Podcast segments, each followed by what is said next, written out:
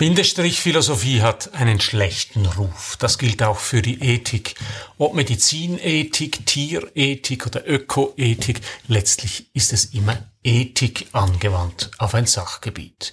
Auf den ersten Blick sieht auch die digitale Ethik nach einer dieser Bindestrich-Philosophien aus.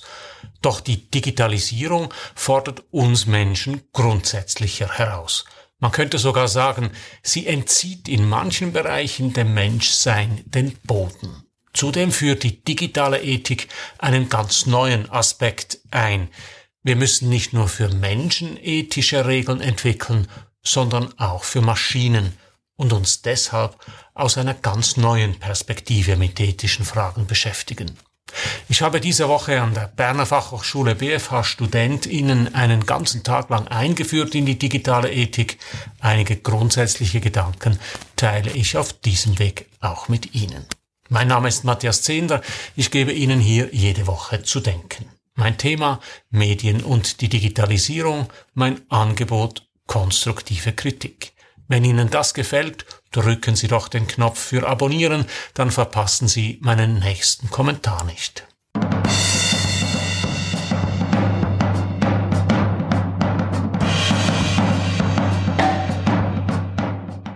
Bevor wir uns mit digitaler Ethik beschäftigen können, müssen wir klären, was Ethik ist. Immanuel Kant hat das Feld der Philosophie mit drei grundsätzlichen Fragen abgesteckt. Was kann ich wissen? Was soll ich tun? Was darf ich hoffen? Die erste Frage, was kann ich wissen, beschäftigt sich mit der Erkenntnistheorie. Was sind Wahrheit und Wirklichkeit? Ist es überhaupt möglich, sie zu erkennen? Welche Grenzen sind dem Verstand gesetzt? Auch diese Fragen stellen sich in der digitalen Welt neu, aber darum geht es heute nicht. Die dritte Frage, was darf ich hoffen, war Kant selbst wohl nicht ganz geheuer. Er präzisiert sie, was darf ich berechtigterweise hoffen? Wenn Glück das ist, worauf ich hoffe, woher nehme ich das Recht, auf mein Glück zu hoffen? Und was heißt Glück überhaupt? Auch diese Fragen stellen sich in einer globalisierten digitalen Welt neu. Der Zusatz berechtigterweise beinhaltet nämlich auch, auf was zu hoffen ist gerecht. Ethik beschäftigt sich mit der zweiten kantischen Frage, was soll ich tun? Ethik ist also praktische Philosophie. Dabei geht es nicht einfach um die Frage, was gut ist und was böse, es geht darum, das eigene Handeln begründen zu können. Ethik ist also eine Theorie des richtigen Handelns. Es ist nicht einfach moralisches Resonieren, sondern eine wissenschaftliche Disziplin, strukturiertes Nachdenken darüber, was wir tun sollen und was nicht. Was also sollen wir tun? Die Philosophie hat sehr unterschiedliche Maßstäbe entwickelt, wie eine Handlung beurteilt werden soll. Sokrates zum Beispiel ging davon aus, dass in jedem Mensch dasselbe rationale Verständnis und dieselbe Definition für Gerechtigkeit, Liebe, Tugend und Selbsterkenntnis angelegt sind. Es geht also darum, das Gute in sich selbst aufzuspüren und danach zu handeln. Aristoteles entwickelt diese Sicht in seiner nikomachischen Ethik weiter. Sokrates und Aristoteles stellen die Tugend ins Zentrum ihrer Ethik. Sie messen eine Handlung daran, ob sie zum Beispiel den Kardinaltugenden Klugheit, Gerechtigkeit, Tapferkeit und Mäßigung entspricht. Man nennt diese Art von Ethik deshalb Tugendethik. Wie Sokrates und Aristoteles beurteilt Immanuel Kant eine Handlung, ob sie an sich gut oder schlecht ist. Er formuliert dazu seinen berühmt gewordenen kategorischen Imperativ. Handle nur nach derjenigen Maxime, durch die du zugleich wollen kannst, dass sie ein allgemeines Gesetz werde. Handle also nur so, dass du immer so handeln kannst, respektive lass dich nur von Regeln leiten, die du zu einem allgemeinen Gesetz erklären kannst. Weil Kant dabei die Maxime ins Zentrum stellt, wird seine Ethik als Pflichtethik bezeichnet. Man könnte auch von moralischem Absolutismus sprechen. Ganz anders gingen diese beiden Herren vor, Jeremy Bentham und John Stuart Mill. Sie stellen nicht die Handlung ins Zentrum ihrer Bewertung, sondern ihren Zweck, ihren Nutzen oder ihre Konsequenzen. Man spricht deshalb von Nutzethik. Ziel ist dabei nicht einfach die Maximierung des eigenen Nutzens, sondern, wie es Jeremy Bentham ausdrückte, das größte Glück der größten Zahl. Etwas vereinfacht gesagt ist eine Handlung dann gut, wenn sie möglichst vielen Menschen möglichst viel nützt. Es kann ein riesiger Unterschied sein, ob wir wie Aristoteles, Sokrates und Kant eine Handlung an sich beurteilen oder uns wie Bentham und Mill ihre Konsequenzen ansehen. Ein berühmtes philosophisches Dilemma, an dem man das zeigen kann, ist das Trolley-Problem. Und so sieht das Trolley-Problem aus. Eine Straßenbahn, auf Englisch Trolley, ist außer Kontrolle geraten und droht fünf Personen zu überrollen. Durch Umstellen einer Weiche kann ein Gleisarbeiter die Straßenbahn auf ein anderes Gleis umleiten. Unglücklicherweise befindet sich dort eine weitere Person darf der Gleisarbeiter die Weiche umlegen und den Tod einer Person in Kauf nehmen, um das Leben von fünf Personen zu retten? Eine fürchterliche Entscheidung, ich weiß. Was würden Sie sagen? Darf er den Hebel umlegen und fünf Menschenleben retten? Drücken Sie doch schnell den Pausenknopf und überlegen Sie, Hebel rum, ein Toter oder nichts tun, fünf Tote? Sokrates, Aristoteles und Kant sagen, das Umlegen des Hebels bedeutet letztlich, dass der Arbeiter eine Person tötet. Diese Handlung ist für sich genommen ethisch verwerflich. Deshalb Hebel nicht rum.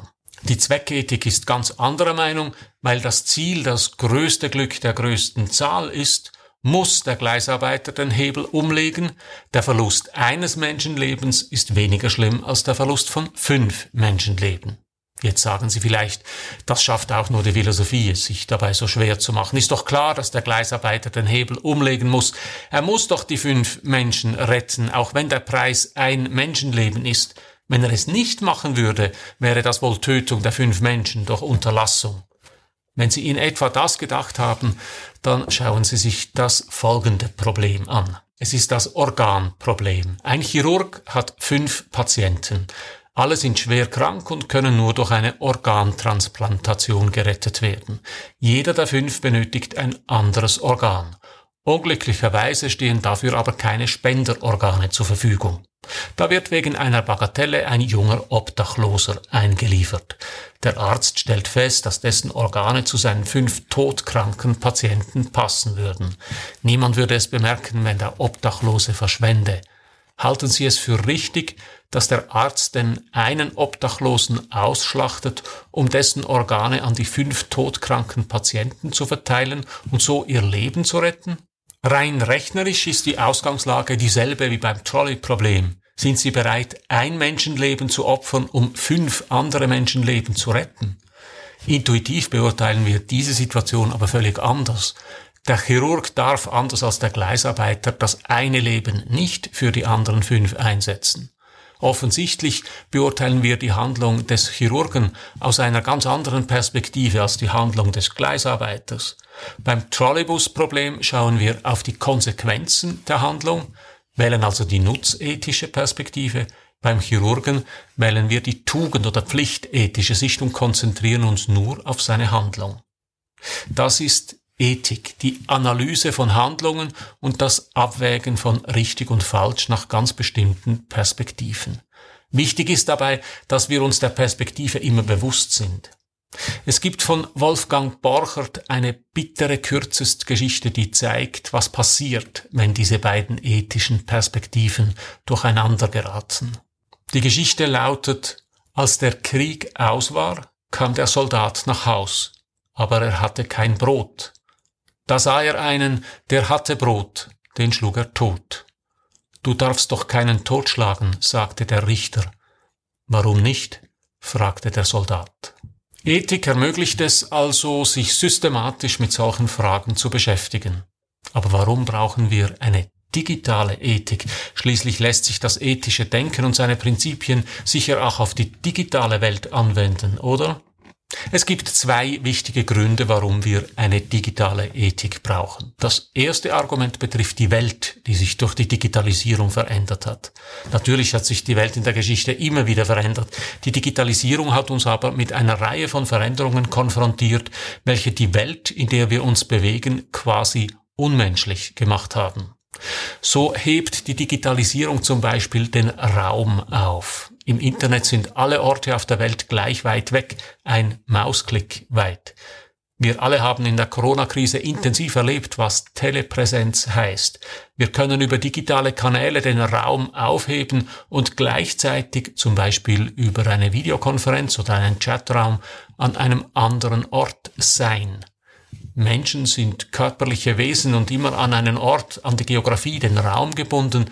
In diesem Sinne hebt die Digitalisierung eine wichtige menschliche Eigenschaft auf. Eine andere menschliche Eigenschaft ist unsere Begrenztheit. Wir haben eine begrenzte Wahrnehmung, unser Gehirn hat eine begrenzte Verarbeitungskapazität, wir haben ein begrenztes Gedächtnis. Die Digitalisierung hebt diese Beschränkungen weitgehend auf. Wir können plötzlich beliebig viele Daten verarbeiten, haben ein unendliches Gedächtnis und steigern unsere Rechenkraft exponentiell. Wir leben also zunehmend in einer Welt, die von unmenschlichen Regeln geprägt ist.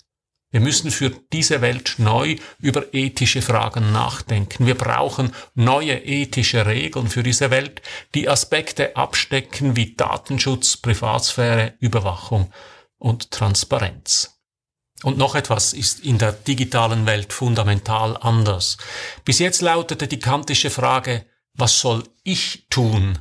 In der digitalen Welt lautet die Frage immer häufiger, was soll der Computer tun?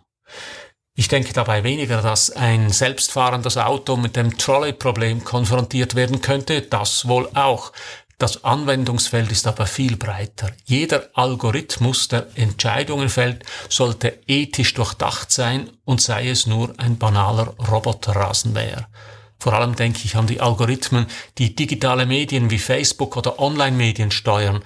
Diese Algorithmen sollten nicht nur ethisch durchdacht sein, es sollte auch transparent sein, was sie tun. Fast drei Milliarden Menschen weltweit nutzen Facebook. Außerhalb des Unternehmens weiß aber niemand so genau, nach welchen Regeln Facebook die Inhalte aufbereitet, die das Netzwerk uns zeigt. Ähnliches gilt für viele Zeitungen im Internet. Bei der gedruckten Zeitung konnten wir davon ausgehen, dass die Zeitungsmacher uns auf den Papierseiten jene Informationen zeigen, die heute relevant und wichtig sind. Online ist das anders. Die meisten Online-Medien zeigen uns jene Informationen, von denen sie davon ausgehen, dass wir sie anklicken werden. Das ist ein wichtiger Unterschied. Informiert werden wir darüber aber nicht. Der große Unterschied zwischen einer Maschine und einem Menschen ist, die Maschine hat keine Intuition, keine Empathie, kein Gefühl. Eine Maschine kann nicht im Moment aus dem Bauch heraus entscheiden. Wenn ein Mensch ein Auto steuert und in eine Situation gerät, die dem Trolleybus-Problem ähnelt, entscheidet er in Bruchteilen einer Sekunde, auch wenn er sich die Situation vorher nie überlegt hat, eben aus dem Bauch heraus. Ein Computer kann das nicht. Einem Computer müssen die Programmierer vorher genau sagen, wie er sich verhalten soll oder welche Routinen in einer unbekannten Situation ablaufen sollen. Das setzt seitens der Programmierer Kenntnisse über ethische Fragen voraus. Und was für die Programmierer von selbstfahrenden Autos gilt, das gilt für jedes Programm. Wir lagern damit Entscheidungen aus. Das heißt nicht, dass der Computer die Verantwortung übernimmt. Es heißt, dass wir, um der Verantwortung gerecht zu werden, uns vorher schon die ethischen Überlegungen dazu machen müssen. Das gilt für jedes Programm, für jeden Algorithmus. Die digitalisierte Welt erfordert deshalb neue ethische Regeln und wir müssen diese Regeln nicht mehr nur für Menschen, sondern auch für Maschinen entwickeln. Deshalb brauchen wir eine digitale Ethik.